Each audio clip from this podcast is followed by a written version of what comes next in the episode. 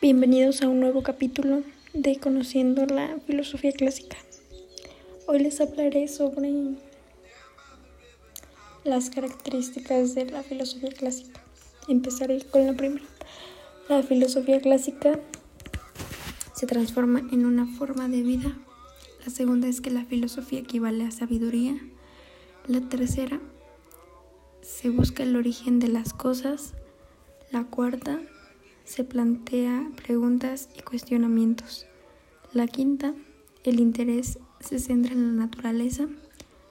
Y por último, la sexta, representa la razón ética y moral. Mm, lo que buscaba la filosofía clásica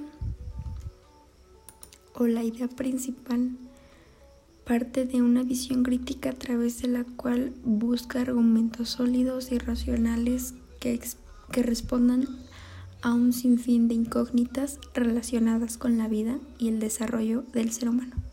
Por ello, la filosofía comprende diferentes áreas de estudio e investigación.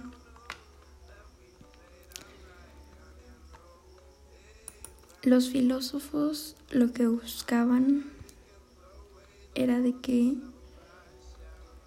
podía ser dividida entre aquellos filósofos que buscaban una explicación del mundo en términos físicos y quienes subrayaban la importancia de las formas inmateriales o ideas. La primera escuela importante de la filosofía griega o filosofía clásica, la Ionia o la Milesia, eran en gran parte materialista. Y bueno, esto es todo. Los esperamos en el próximo capítulo.